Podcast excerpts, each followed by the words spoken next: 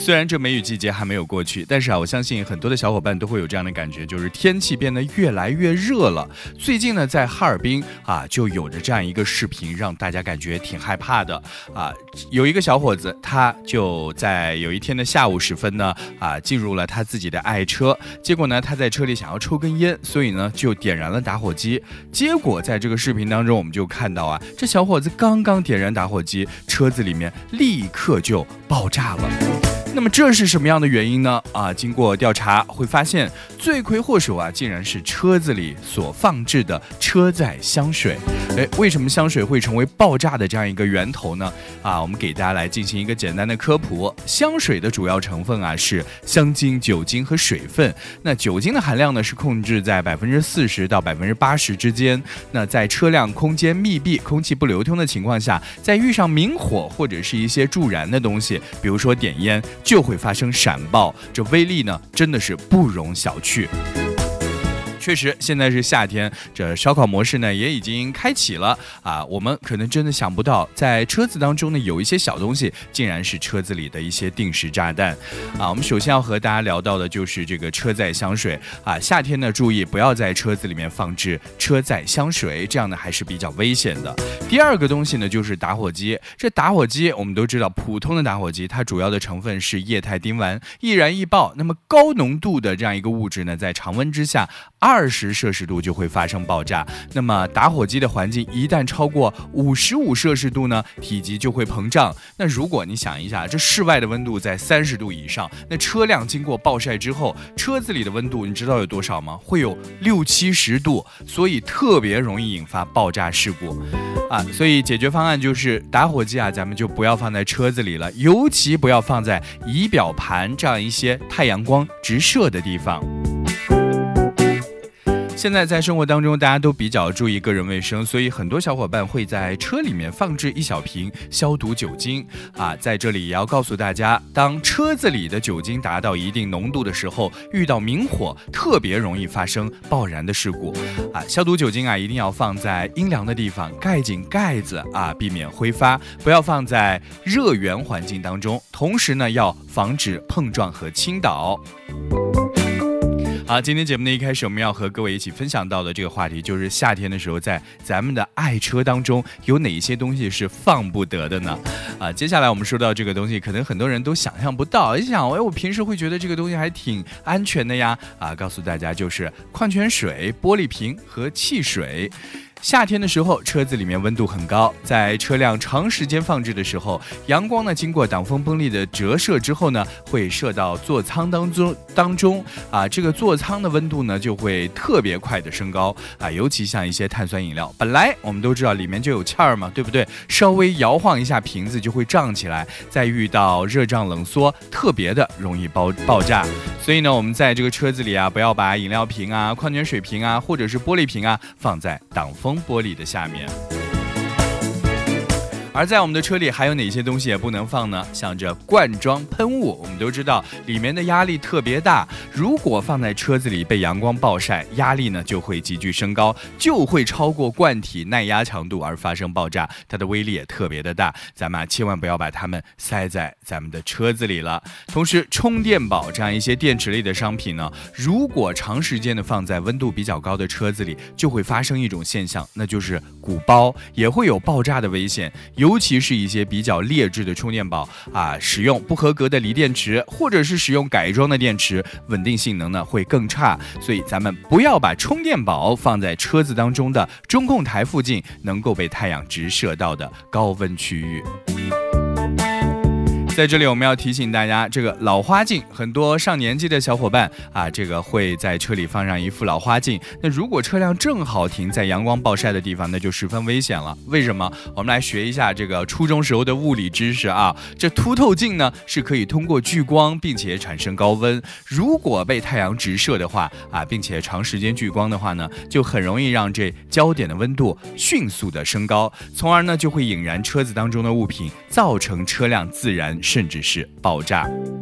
好，再说一个，这东西可能一些小伙伴的车里现在还有，但是有很多人的车里已经见不到了，那就是 CD 这个碟片在高温下怎么会有危险呢？因为我们要知道，这 CD 光盘呢是由光学塑料叫做聚酯碳。酸枝啊，这样外面呢会加上一层啊铝的薄膜所制作而成的，铝膜上呢再会刷上一层保护漆，而这个刚才我说到的聚碳酸酯当中呢，就含有大量的双酚 A 和苯，在车子里面呢就会。达到六十度以上的时候，就很容易扩散到气空气当中，对咱们的人体有害。所以啊，这个 CD 碟片放在车子当中，并不是说因为它会爆炸，而是因为里面的这个苯和酚 A 呢，会扩散到空气当中，对咱们的身体，对这个空气质量是有所影响的。哎。的这个替代方法很简单，就是咱们要么把这个 CD 啊放在咱们的 CD 包里，要么咱们就别用 CD 了，就用 U 盘，对吧？好，今天节目的一开始和大家一起聊到的一些小东西，很容易被忽视，但是危险性特别大。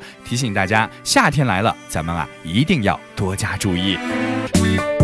今天节目的一开始和各位一起聊到的便是夏天的一些健康和安全的话题。最近在浙江的杭州呢，有两位阿姨挺倒霉的。分别是五十一岁的杨阿姨和六十八岁的姚阿姨，她俩呢在户外作业修剪树枝的时候呢，不慎就碰到了蜂窝啊，被这个蜜蜂给蛰伤了。没过几分钟啊，他们就发现自己的身体有些不对劲，出现头痛、头晕、胸闷、气短这样一些症状。哎，所以两位阿姨反应还是挺快的，他们立刻就拨打了幺二零来进行求助啊，然后呢就被送到了医院的这个急诊科。入院的时候，这杨阿姨呢病情比较的重。啊，前额的地方可以看见有一个啊风遮的啊这个红点儿，双眼皮水肿比较的明显，并且呢全身见到了很多的红斑啊，还有瘙痒的感觉。那医生呢就立刻采取了抢救措施啊，给予了吸氧、心电监护，还有各项检查，并且进行了抗过敏、解毒、补液治疗、创口消毒这样一些对症处理。经过四个多小时的治疗，两位患者的症状呢才终于慢慢的好转起来。哎呀，大家听到这里想了，就会觉得有点纳闷哦，心想，我不过就是被这个蜜蜂给蛰了一下，为什么伤害这么大呢？呃，告诉大家，被这个蜜蜂给蛰伤之后啊，一般就会立刻出现刺痛，还有灼痒的感觉，局部地方呢也会红肿，中央呢会有一个瘀点儿，会出现水泡啊，眼周或者是啊口唇呢会高度的水肿。那么比较重一点的症状呢，是会出现畏寒、发热、头痛、恶心、呕吐、烦躁，或者是全身的一些症状，像这个抽搐啊、肺水肿啊、昏迷啊、休克啊，甚至死亡。大家更想不通了呀，为什么被蜜蜂给蛰了以后危害这么大呢？给大家来进行一个小小的科普啊，这个蜜蜂在蛰人的时候，会把它的毒针刺入到皮肤当中啊，这个通过毒针当中的中央空管呢，把毒囊当中的毒液注入到我们的机体当中。这个蜜蜂的毒液成分特别复杂，对机体的肌肉啊、神经啊，还有免疫系统啊，都有着非常强烈的刺激作用，就会引起一系列的不适的症状。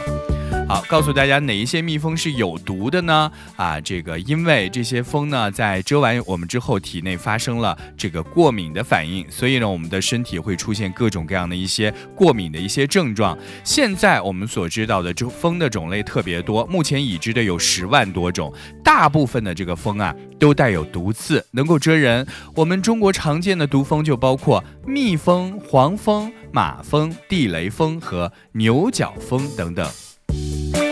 好，被蜜蜂或者是其他的一些蜂给蛰伤之后，应该怎么样来进行处理呢？啊，蜂蛰伤之后，应该立刻用消毒过的针头或者是注射器挑出身体当中的这个毒刺，避免剩余的毒素呢进入我们的体内。蛰伤之后呢，不要挤压伤口，以免毒液扩散，加重身体的肿胀。啊，蜜蜂蛰伤之后，我们拔出啊蛰刺是错误的，因为啊用镊子或者是钳子夹住毒刺的那一刻的时候呢，有可能会把毒刺当中的残留的毒液再一次的注入我们的体内，加重过敏的反应，所以应该用消过毒的针头或者是注射器来挑出其中的毒刺。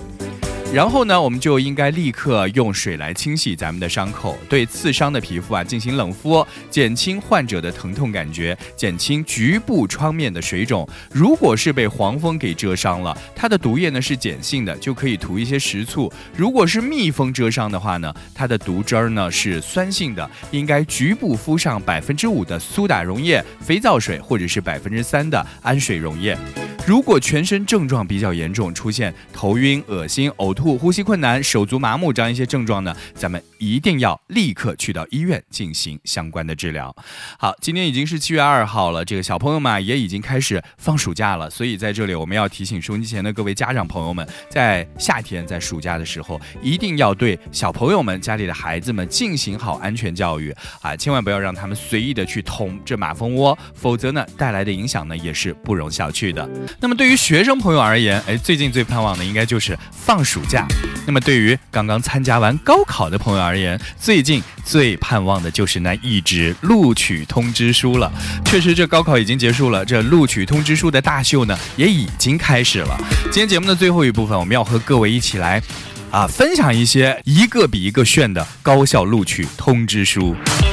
来分享这样一些特别争奇斗艳的录取通知书，而且特别的花样百出。首先，我们来看一看咱们中国的名校清华。今年这个清华大学的录取通知书啊，在去年的基础上，外壳材质和立体的二校门结构全都进行了全新的升级，是二点零的版本了。哎，当你拿到这个新版通知书，你会发现这个工艺相当了不得啊！激光雕刻、手工拼插，要什么有什么。颜色呢特别的亮丽持久，立体结构呢也会更加的稳固。那么每一封的录取通知书呢都是手工进行定制，而且也是独一无二的。当你打开这个通知书以后，你会发现清华大学的二校门呢跃然纸上，有着熠熠的神采。